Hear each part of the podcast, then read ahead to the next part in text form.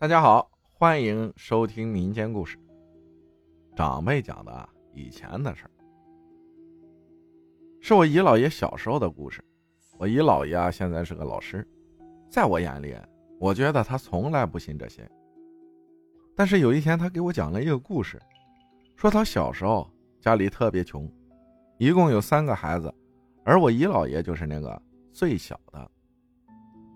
他小时候家里买了个土坯房。就是那种土房子，因为当时特别便宜，家里人也没多想。但是之后的每天都会发生诡异的事。刚开始的时候，半夜睡着睡着就会听见厨房，我们这边叫外屋，有人在扫地。以前的地面都是土的，因为是土房子，所以声音很清楚。厨房和里屋的门时不时就会被打开，之后屋子里。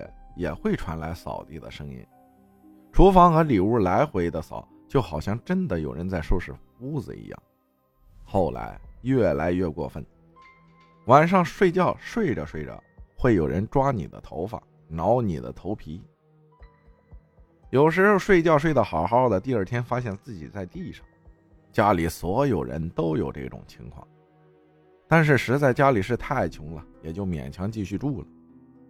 后来最过分的一次，半夜睡觉，厨房传来菜刀剁菜板子的声音，边响还边有人说话，是个女人的声音，说：“你们还睡觉？我都给你们剁了，让你们睡，让你们睡。”这可给我姨姥爷一家子吓坏了，连夜跑了出去。之后就向街坊邻居问，邻居都说啊，你们不知道，之前这家主人呢，男人在外面出了轨，他的妻子。就在这个屋子里自杀了。听到这话，一家人再也不敢住这个房子了。期间呢，还是有人不信，住了一晚。当天是在土炕上睡着的，第二天醒了，发现自己在地上。之后呢，就再也没人敢住了。第二个故事是关于我老舅讲的故事，也是几年前的故事讲的是他们乡就有好多地方闹鬼。他们那个是满族自治乡，乡政府对面以前是个派出所，派出所里面就闹鬼，警察在里面值班，晚上总会听到走廊有人来回走，声音很清晰，有时候还会夹杂着一些哭泣的声音，但是声音不是很大，很细微的声音。后来呢，导致谁都不爱值班，说这个地方闹鬼，之后从市里新调来个派出所所长。他刚来也不知道是怎么回事，但是，一到晚上没人值班，他就很生气的问怎么回事，就有人和他说了来龙去脉。他愤怒的说道：“你们知道你们现在待在的这地方是哪儿吗？是警察局，在古代就是衙门。什么妖魔鬼怪敢在这儿撒野啊？再说了，你们怎么可以封建迷信呢？”之后，他就让别人都走了，他自己在办公室睡。这个派出所所长啊，以防万一，还把配枪放在了枕头下面，但是还是出事了。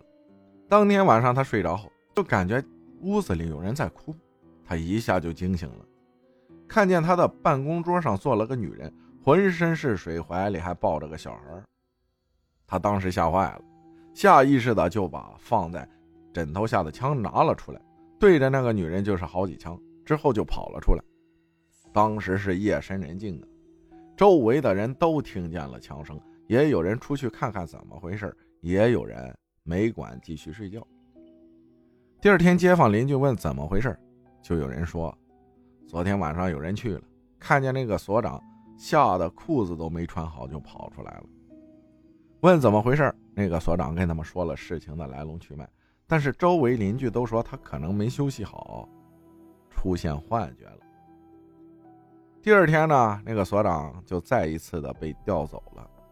后来那个派出所也慢慢的荒废了，搬了。有人说啊，很久以前啊，有一个女人抱着孩子跳井了，具体因为什么没人知道。那口井就是派出所后面那个井，但是已经荒废很长时间，也没人用。过了好多年后，我老舅一起长大的一个好哥们，家里特穷，没地方住。乡里可怜他，就让他把曾经的派出所收拾收拾，让他暂住一些日子。最开始我老舅也劝他，但他也是走投无路了，只能将就住一段时间了。但是没待几天就搬走了。他亲口和我老舅说，他晚上把所有的窗户门都锁死了，半夜里还是会被走廊的哭声和脚步声吵醒。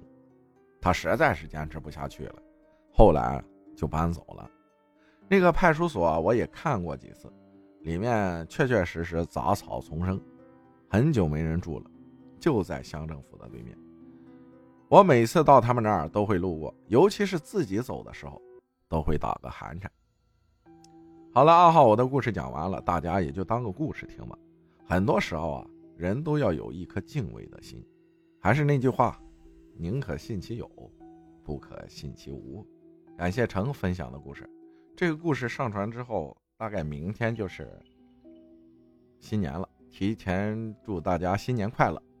感谢大家的收听，我是阿浩。咱们下期再见。